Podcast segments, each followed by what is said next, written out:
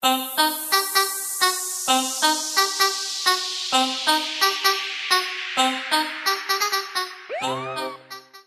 buenas a todos radio oyentes al séptimo episodio de Free el podcast de recomendaciones fuera de onda. Qué número más bonito, de verdad, el 7. De buena suerte, buen recibimiento este, del día del Señor. ¿Saben de esto de que el séptimo día el Señor resucitó? No, resucitó no, ese era Jesús, su Padre, fue el que hizo el mundo y descansó el séptimo día.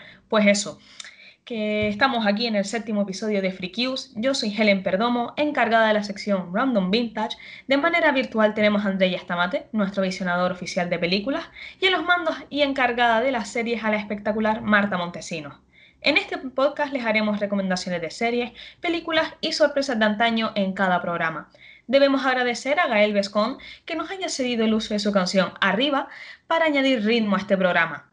Les proponemos además que suban una foto visionando las recomendaciones dichas en cada programa a sus redes sociales, etiquetando al podcast arroba Podcast. Recuerden seguirnos en nuestras redes sociales ya dichas, arroba Podcast, tanto en Instagram como en Twitter, para que así estén al tanto de nosotros y de lo que hacemos.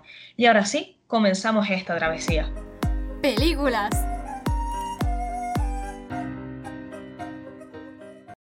Hola chicas, hoy os traigo una película que se acaba de estrenar en el cine, ya que estamos en el Día de la Madre, hoy 2 del, 5, y ayer, conmemorando un poco el, 1 de mayo, el Día de la Clase Trabajadora, eh, vamos a hablar de una película que se acaba de estrenar. Os animamos desde este podcast a acudir a las salas eh, de cine, ya que la cultura es segura y podéis disfrutar de esta maravilla de acción. La película que traemos hoy es Nobody. ¿Estás bien? Porque no lo parece. Una parte de mí se ha despertado y tiene muchísimas ganas de entrar al trapo. ¿Tú qué haces aún aquí, abuelo? Os voy a joder, pringaos. Nobody es una película de acción con muchísimo humor negro. Trata sobre un padre de familia cuya vida, rodeada del trabajo constante, rutina agotadora y una familia que sufre la misma depresión vital que él, eh, da un vuelco tremendo después de un allanamiento de morada. Después de esta invasión, descubriremos eh, que el padre de familia, interpretado por Bob Odenkirk, eh, todos lo conocemos como Saul Goodman de Breaking Bad y Better Call Saul, eh, descubriremos que esta persona oculta oscuros secretos, eh, sabe pelear, es peligroso y tiene mucha mala leche acumulada en el interior. Y su objetivo es eliminar a los ladrones que han invadido su casa. La película, dirigida por, cuidado aquí, Ilya Naishuller, eh, director de una película que se llama, director de una película de hace unos años que se llamaba Hardcore Henry, eh, cuya gracia de esta película era que estaba, era una película de acción en primera persona. Eh, y Nobody también está guionizada por el guionista de la saga John Wick, Derek Kolstad. Eh, es decir, tiene un rollito muy parecido a John Wick y la trama, igual que en John Wick, explota por un evento muy parecido al asesinato del perro de Keanu Reeves. Aquí en Nobody, el allanamiento de morada da pie al evento que hace explotar la trama. No os lo voy a desvelar, para que os riáis, pero es muy absurdo y genial. La película tiene un análisis interesante que voy a poner que voy a poner un me voy a poner un poco intensito en esto. Este padre de familia está cansado de la rutina del trabajo, de la inactividad de la familia, de los horarios, de su moribunda vitalidad. ¿Y qué pasa con esto? Pues aquí podemos sacar un pequeño análisis eh, y podemos mencionar al filósofo Byung-Chul Han, que nos habla un poco de, algo muy parecido a esto. Este señor, Byung-Chul Han, eh, nos cuenta, y cito, abro comillas, em, a partir de un determinado nivel de producción, la autoexplotación se vuelve esencialmente más eficaz y de mucho mayor rendimiento que la explotación a cargo de otros, porque viene acompañada de la sensación de libertad.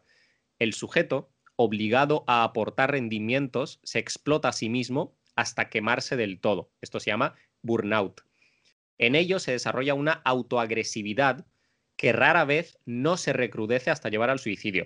Cierro comillas. Esto está sacado del, del libro de la editorial Herder de la Sociedad del Cansancio del autor. El protagonista de la película busca peleas todo el rato, busca excusas para pegarse con quien sea. Y podríamos interpretarlo casi de manera literal, según lo dicho por el filósofo Byung-Chul Han, como, que un como un ejercicio de autodestrucción.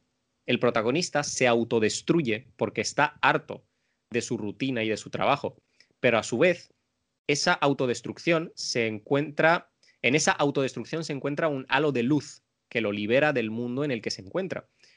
Necesita de la violencia porque el mundo del trabajo y producción en el que vive lo ha despojado de todo. Pero mientras use esa violencia, pone en peligro su vida y la de, sus, la de su familia. Bueno, eh, voy a, vamos a parar ya con, esto. Me voy a poner, me voy a dejar de poner intensito, voy a, callarme un milenio después de ponerme, de ponerme así. Y bueno, me gustaría escucharos a vosotros también y, y preguntaros, como el protagonista se salvaguarda en la violencia, eh, en espacios eh, alejados de su rutina para encontrar paz, un método poco eficiente, la verdad, en buscar en la violencia paz. Pero eh, vosotras, ya que estamos hablando en un podcast de cine y de películas y de programas de televisión, ¿en qué película, serie o programas de, televisión os refugiáis cuando sentís muchísima presión del mundo exterior? Bueno, pues yo voy a comenzar y creo que yo y el resto de la generación Z coincidimos en que para desconectar tratamos de ver SREC 1 y 2 mm, y nos la devoramos día sí y día también para mm, alejarse de la rutina y de lo mal que te sientes en este mundo o en lo que te esté pasando. Yo, por ejemplo, me sé, me gustaría decir enteros, pero tengo mis fallitos, eh, todos los guiones de SREC ¿de acuerdo? De la 1 y de la 2. Así que creo que es porque me la he explotado demasiado porque digo, uff, hoy estoy triste, mm, pues voy a ver el rec, ¿no? Hay quien le da pues por, mm, no sé, echarse un canuto, hay, hay quien le da por hacer compras compulsivas y yo veo rec. Oye, sano, ¿no? Eso ya entramos en debate en otro momento. Uf, yo la verdad que no sé ni por qué, pero cuando estoy mal o agobiada por algo, siempre me pongo a ver el musical del Mulan Rouge. Lo he visto ya varias veces y bueno, aparte porque me encanta la película. Pero no sé, es como que me pongo a verla y se me olvidan los problemas. A lo mejor por eso de estar leyendo los subtítulos de canciones. No, pero no sé. Creo que se asociará a algo positivo o a que me haya ayudado alguna vez. No sé, ir a verla vosotros y me contáis si os pasa lo mismo. También supongo que por la música y eso. ¿No os pasa que con los musicales se os pone la piel de gallina o soy yo la única rara? Me ha gustado, me ha gustado, me han gustado las dos películas. Debo decir que no he visto Mulan Rouge y la tengo que ver porque Nicole Kidman y Iwan McGregor son dos actores y una actriz que dos actores y actrices que me gustan muchísimo. Eh, pero me ha gustado el lema de mejor Shrek que un canuto. Me ha gustado eso. Vamos a pasar a la sección de, series para, para escuchar a Mar, que tengo muchísima curiosidad por saber qué nos trae esta semana series. Buenos días, tardes o noches a todos los radio, oyentes que nos estáis escuchando. ¿Qué tal ruedo a todos? Yo soy Mar y vengo de nuevo a traeros otra sección de series, como ha dicho Andrés. Pues chicos, precisamente hoy, día de grabación, es el Día de las Madres y por tanto quería traeros algo relacionado. Y me puse a pensar en alguna serie que tuviera algo que ver, algún episodio, temática, etcétera, pero después de mucho buscar me di, me di por vencida, hasta que recordé todos esos momentos que he echado con mi madre viendo la televisión y lo que ella me ha enseñado, las películas, programas, series, que ella me mostraba con ilusión como clásicos y tanto que lo eran. Por tanto, quería traeros un pedacito de mi infancia, de mi madre y de los clásicos en su honor. Así que vamos a ello. Os voy a hablar de la serie de Ana de las Tejas Verdes. Ana de las Tejas Verdes es una serie canadiense que se estrenó en 1985 basada en la novela de 1908 de Lucy May Montgomery, titulada de la misma forma. Y su director es Kevin Sullivan, el cual hizo un gran trabajo. El libro ha sido adaptado en más ocasiones. Por no ir más lejos, en 2017 Netflix estrenó una serie titulada Anne Coné, que cuenta con tres temporadas y que respeta la historia tradicional, aunque añade escenas nuevas y un toque más moderno. También descubrí la existencia de una versión anime de 1979. Sin embargo, ya que mi madre y yo guardamos especial cariño a la clásica, me centraré en esta. Para los que aún desconozcan su argumento, la serie comienza cuando, en lugar de un niño huérfano que pretendían adoptar, Anna Shirley, una niña pelirroja de 11 años, eh, aparece en las vidas de Marila y Matthew Cuthbert, dos hermanos solteros que viven en una casa de tejas verdes, en el pequeño pueblo de Avonlea. A partir de este momento, sus vidas y las de cuantos los rodean cambian para siempre. Con su vivacidad, risas y lágrimas, y sobre todo su alegría e imaginación, Ana conseguirá formar parte por primera vez en su, vida de una familia y tener un lugar al que podrá llamar hogar para siempre. Ambientada a principios del siglo XX, en un lugar tan mágico como la isla del Príncipe Eduardo, en Canadá, Ana de las Tejas Verdes nos llevará a través de los ojos de esta despierta e inocente niña a sentir el mundo como algo totalmente nuevo, a emocionarnos y a reírnos con sus ocurrencias y, en definitiva, a ver la vida desde un prima más positivo y estimulante. Esta obra conjuga los valores de la vida rural y la familia con las cuestiones universales que todos nos planteamos en algún momento, como la pertenencia a una tierra, el valor de la amistad o la esencia del amor. Como he dicho, el personaje principal es Anna Shirley, interpretado por Megan Follow, la cual le da vida al personaje. Un personaje que te hará amarla hasta el final de los episodios y sin duda te llenará de positividad. A mí me recuerda un poco a la icónica Pipi. No sé a vosotros, ya nos contaréis por las redes sociales. Y respecto al resto de personajes, cabe mencionar el cariño y buen rollo que transmiten. Si tuviera que decir lo mejor de la serie, me quedo con las ambientaciones. Ya sé que me encanta hablar de esto, pero cuando una serie es buena se notan estos detalles. Es decir, que la combinación de música y escenario sean capaz de trasladarte a este lugar y momento. Y os aseguro que si la veis, os vais a sentir en Tejas Verdes los paisajes verdes repletos de flores, los libros, el colegio de Ana, cuando viaja a la ciudad, etc. También tiene su toque romántico, ya conoceréis a Gilbert. En definitiva, es un clásico juvenil que estáis obligados a ver. Y qué mejor momento para empezar a verlo que el Día de la Madre. Personalmente me encanta porque toda la serie me recuerda mucho a mi madre, su amor por el campo, los libros que ella me presentó, el amor, el cariño. Y por eso me pareció buena idea presentar esta serie hoy. Así que mamá, si escuchas esto, te quiero mucho. Que de hecho está aquí al lado. y pasa la pregunta que habéis, bueno, pasa la pregunta, que es si alguna vez habéis sentido deseo de iros a una casa en el campo y desconectaros del móvil y en general de, pues de todo un poco. Y si seríais capaz de hacerlo. Yo la verdad es que muchas veces lo he pensado, el decir, mmm, yo qué sé, mmm, dejo de estudiar, me voy a una casita en el campo me pongo a plantar mis papitas y mis lechuguitas y vivir tranquila ahí de la tierra sin ningún tipo de preocupación. Es más, mm, me he descubierto, ¿no? Hace relativamente poco, que hay una comuna en Sevilla llamada Marina Leda, en donde en el pueblo, pues como que no sé qué sistema llevan, la verdad, pero que como viven en comuna, todo el mundo participa de la misma manera, todo el mundo tiene el mismo sueldo, y a veces digo, a cuánto está de Sevilla y cuánto cuesta ahí un pisito, una casa, eh, una choza, por favor. ¿verdad? Necesito un poco de desconexión. Creo que es muy necesaria la desconexión de redes sociales y de la tecnología eh, de cuando en cuando.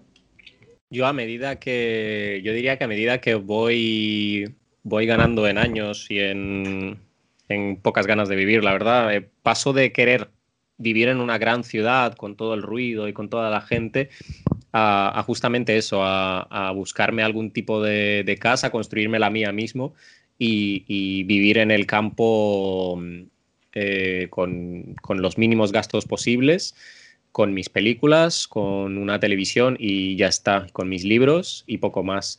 Eh, y he de decir también que a mí me encantaría ir a, a Marinaleda porque es un pueblo eh, es un pueblo gobernado por un alcalde comunista y la verdad es que me, encantaría simplemente conocer a la gente de allí, no como, una, no como un bien turístico, sino por, porque tiene bastante fama y, admiro mucho esa manera de vivir, de autogestionarse la producción del pueblo y confío plenamente en que esa gente mm, es muy buena gente. Yo a veces lo haría con los ojos cerrados, la verdad, si no fuera por las arañas. Pero bueno, sin enrollarme más, doy paso a Ellen a ver qué cosa random nos trae hoy.